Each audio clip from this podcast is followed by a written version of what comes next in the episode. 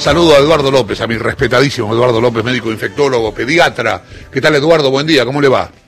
Muy buen día, ¿qué tal? ¿Cómo vamos, este, Chavo? Bien, todo en orden. Dígame pensamientos, impresiones, reacción suya ayer a la tarde frente al televisor viendo la marcha.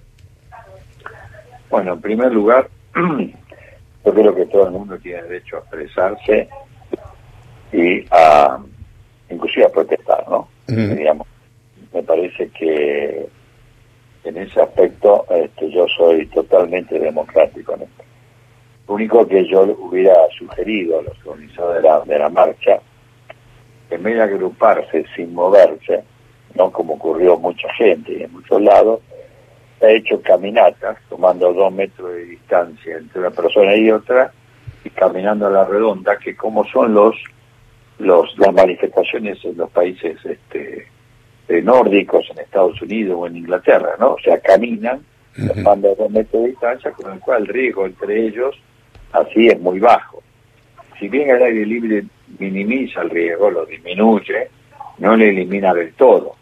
Entonces ayer hubo agrupamiento de gente que estuvieron una al lado de otra. La pregunta era, eh, la pregunta, perdón, la pregunta era más en términos sanitarios que políticos, ¿no? Bueno, a mí es sanitario. Claro, sí, sí, perfecto. La pregunta apuntaba a eso, digo, pero quiero que quede claro.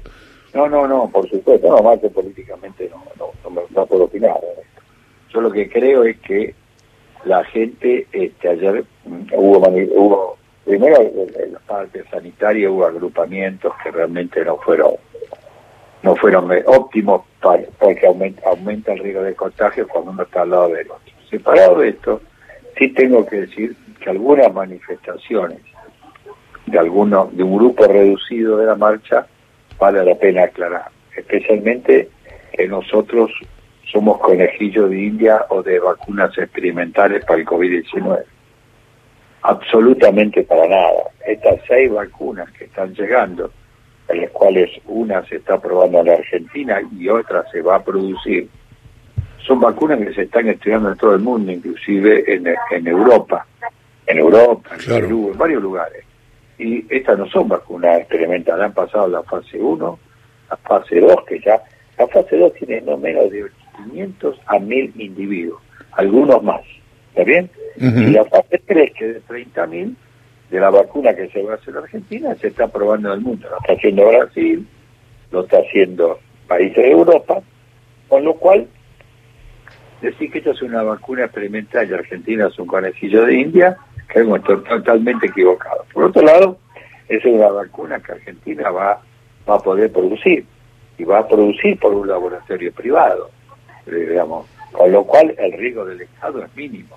¿no? Y esto es una cosa que es muy importante por suerte al poder producirla vamos a tener capacidad para la gente, ¿no? Por lo tanto, la gente que despotrica realmente me parece que no tiene fundamento. Eso sí, quiero aclararlo porque me parece es injusto, diríamos, para empresas que deciden este, fabricar la vacuna argentina, que en el fondo no va a beneficiar a todos. Eh, ayer, este, a ver, independientemente, obviamente yo pienso como, como usted en esto, cada uno tiene derecho a manifestarse como mejor le parezca por las cosas que, que quiera. Eh, digamos, en todo caso discutamos si tienen el conocimiento necesario para cuestionar una reforma judicial. Pero se dijeron cosas muy peligrosas. Salió alguien en televisión a decir, por ejemplo, que la vacuna que de Oxford, la, que la Argentina va a producir, eh, modifica el ADN de las personas. Y se dijo también que la vacuna, no sé si la China, no sé a cuál se refirió en este, en este, este caso, tenía restos, que eran fósiles, metales. Sí, quieren inocular cosas además. claro, por eso digo, y son discursos muy peligrosos como lo que hizo, por ejemplo, Viviana Canosa tomando dióxido de cloro, ¿no? Son, eh, son discursos inoportunos, falaces, y que en realidad en vez de ayudar a la gente la perjudican. Francamente a mí me parece que yo no voy a entrar en esto porque creo que toda la vacuna, la OMS reconoció que hay seis vacunas que están en fase 3 y nadie puede plantear que la OMS tiene una postura política, ¿no? Eh, de las cuales tres son chinas, una la que se va a producir acá, otra la de Pfizer que está estudiándose acá y otra moderna de Estados Unidos. Por lo tanto, a mí me parece que diría, es profundamente injusto, te diría hasta, parecería malintencionado o por intereses que todavía no, no sé cuáles son, que alguien cuestione de esta manera las vacunas, ¿no? Sobre todas las vacunas que nosotros eh, están, vamos a producir y, y la que se está haciendo el estudio clínico, ¿no? Así que me parece realmente, Chavo, que otra vez generamos grieta en cada en cada actitud que hacemos, ¿no? Fíjese usted, la cuarentena aparece la anticuarentena, los militantes de la cuarentena hacemos una grieta, ¿no? Ahora hacemos una grieta con la vacuna. Es un deporte nacional el tema de generar grietas en temas que son absolutamente científicos. A ver, no se entiende, ¿no? No, no se entiende. No, yo no entiendo por qué la grieta es kirchnerista, perdón, la, la, la cuarentena es kirchnerista, y, y, si no sos kirchnerista tenés que ser anticuarentena y salir a la calle a contagiarte. No, no puedo entenderlo en términos este, sanitari sanitarios, digamos. Yo no, no, tengo, yo no tengo problema con la grieta, ¿eh? yo discuto de política, de a mí no me importa. No, a mí me molesta cuando se involucra en la salud de las personas, que es un tema distinto. Uh -huh. La cuarentena es una herramienta para mitigar un virus que no tenemos tratamiento, porque fíjese usted, chavo, ni el plasma de convalecientes ha demostrado todavía, se está en estudio, eficacia, y tampoco el suero hiperinmune de caballo. Tampoco está demostrado todavía eficacia porque hay estudios. Ahora, ¿qué pasa? Si Europa hace cuarentena, está bien. Si nosotros hacemos cuarentena, está mal. Uno puede reconocer, como lo reconoció el ministro, que podríamos haber hecho más testeos antes, como dijo el ministro. Estoy de acuerdo, es posible, yo fui lo que dije que había que comentar los testeos, diríamos, pero la cuarentena es una herramienta que están usando todos los países, todos los países. Entonces a mí me pregunto una cosa, si lo hace Europa está bien, si claro. lo hace Nueva Zelanda que retrocedió, si lo hace Israel como lo hizo el tiempo está bien, lo hacemos el argentino y está mal. No me parece. Claro, lo que, que, lo que, pasa es que, digo, lo que, lo que ocurre también, por ejemplo, Italia tiene rebrotes, España tiene rebrotes. Bueno. Y ocurre, pero lo que pasa es que esa información se esconde, Eduardo. Se esconde, bueno, no, no se menciona. Yo no, no yo, eh, yo, yo, yo lo veo, lo leo y habla de los rebrotes, ¿no? Claro, muy chiquitito, ¿no? Está bien, está bien. Hoy salió bastante ayer salió bastante grande el tema de las discotecas en Italia, ¿no? Y en sí. España que las previeron totalmente. Sí, ¿no? se prohibieron fumar en la calle.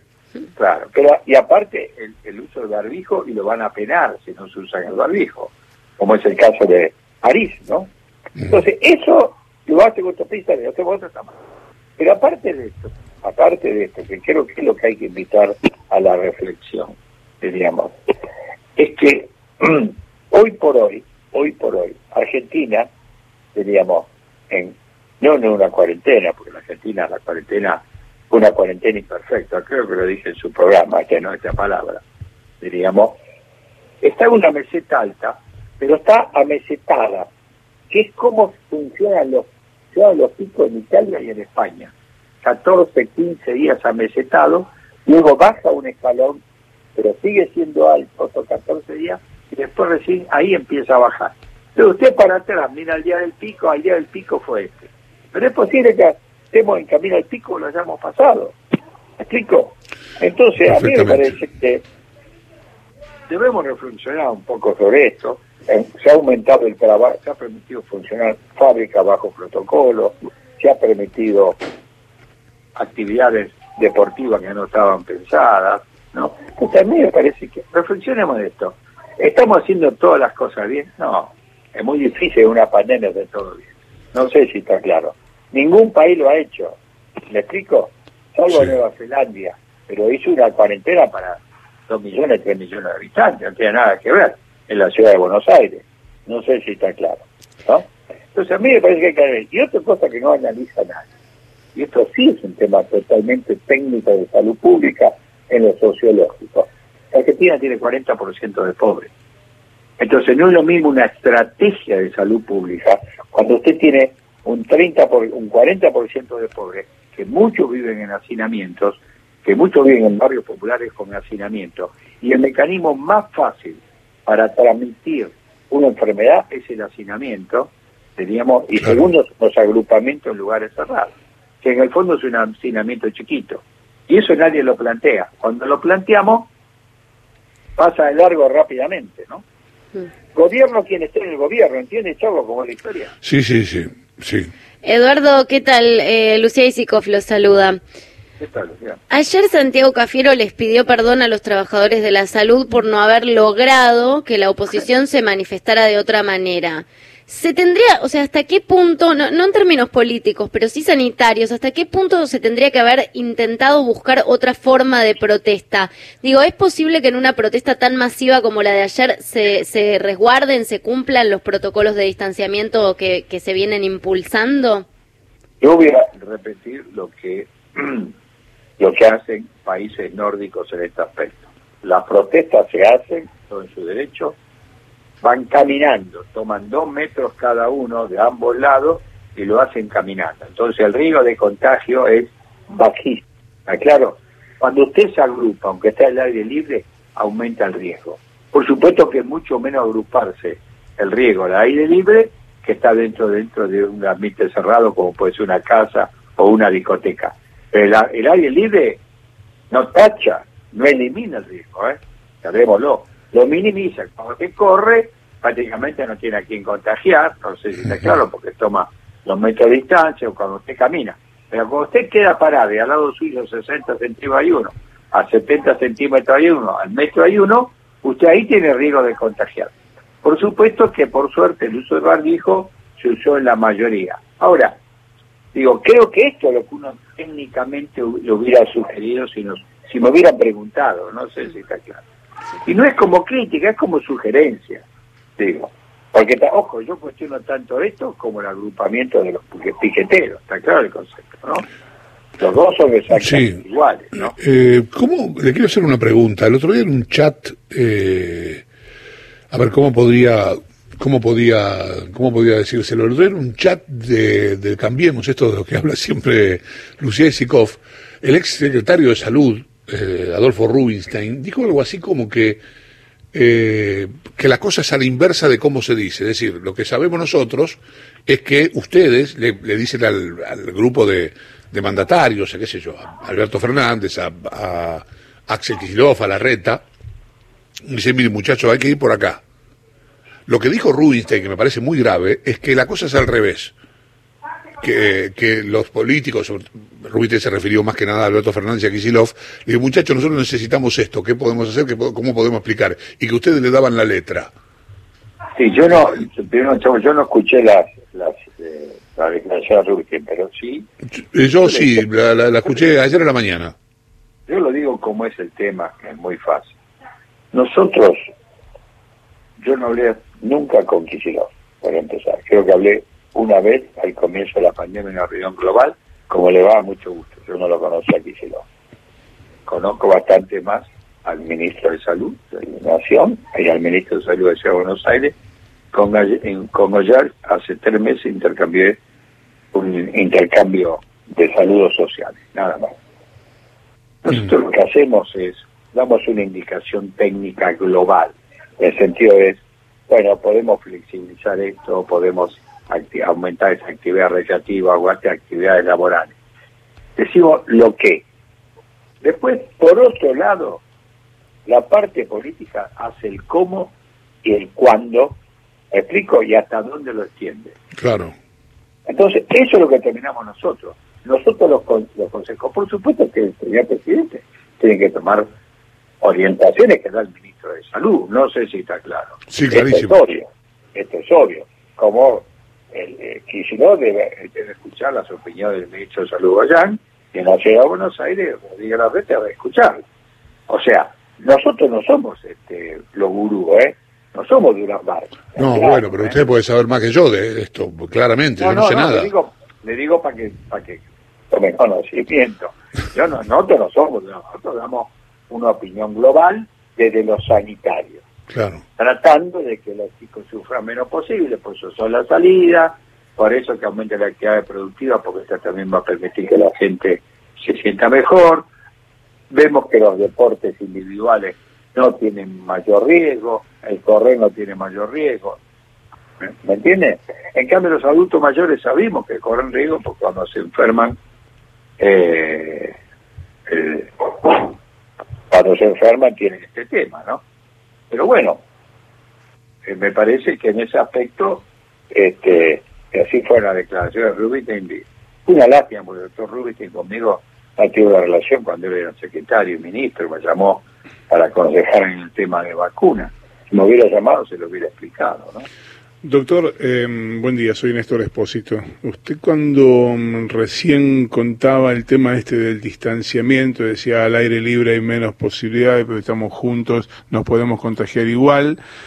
Bueno, si tenemos una distancia de dos metros, y a mí se me ocurrió pensar, digo, si fuéramos una sociedad responsable, podríamos evitar la cuarentena. Pero simultáneamente pensé, en Japón son mucho más obedientes, si se quiere, o responsables, respetan la cuarentena, respetan, todo el mundo usa barbijo, tienen distanciamiento, respetan los protocolos, y también hay casos.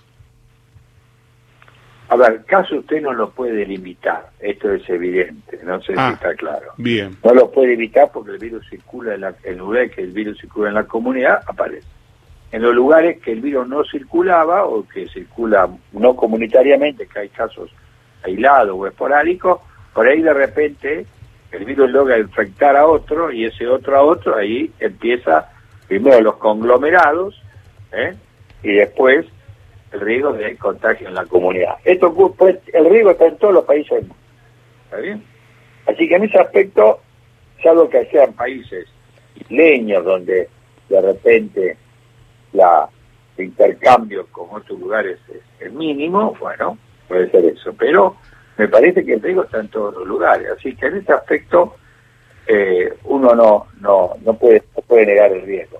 Por otro lado, y esto es un tema no menor, hay un grupo que se llama presintomáticos, no asintomáticos, presintomáticos, que van a hacer la enfermedad, que van a hacer la enfermedad a las 24 horas, a las 48, o a las 72 horas, y esos individuos no tienen ningún síntoma, pero eliminan los virus en una cantidad casi igual que los individuos enfermos. ¿Está bien? Entonces, esos individuos, usted lo, a la manifestación, nadie se da cuenta porque no tiene síntomas, pero está contagiando. Por eso el distanciamiento social y el uso barbijo es tan importante. Perdón, doctor, discúlpeme, ¿el presintomático también contagia? El, el 24, 48, 72 horas antes. Se llama presintomático y ocurre entre el 6 al 30% de los individuos, según los trabajos publicados. No tenemos suerte con nada. Bueno, esto es en el mundo, ¿eh? Este primero que lo vio fue Singapur, le aviso. No fuimos nosotros. Singapur vio eso porque había, individuos y empezaron a estudiarlo y se encontraron con mm. eso, ¿no? Eduardo, sí, muchísimas usted que usted ayer los presintomáticos no tienen ningún síntoma, ningún síntoma. Con lo cual, si ayer había algún presintomático, pudo haber contagiado, nada más. que vamos a y por eso, desde el punto de vista de salud pública, le hubiera pedido a los organizadores que lo hubieran hecho caminando, tomando dos metros de distancia, nada más. ¿Cuándo, ¿Cuándo cree que sabremos? Creo 14 días, ¿no? Más o menos vamos a tener alguna alguna entre 10 y 14 días vamos a ver si aumentó un poco el número de casos vinculados a esto. Yo espero que no.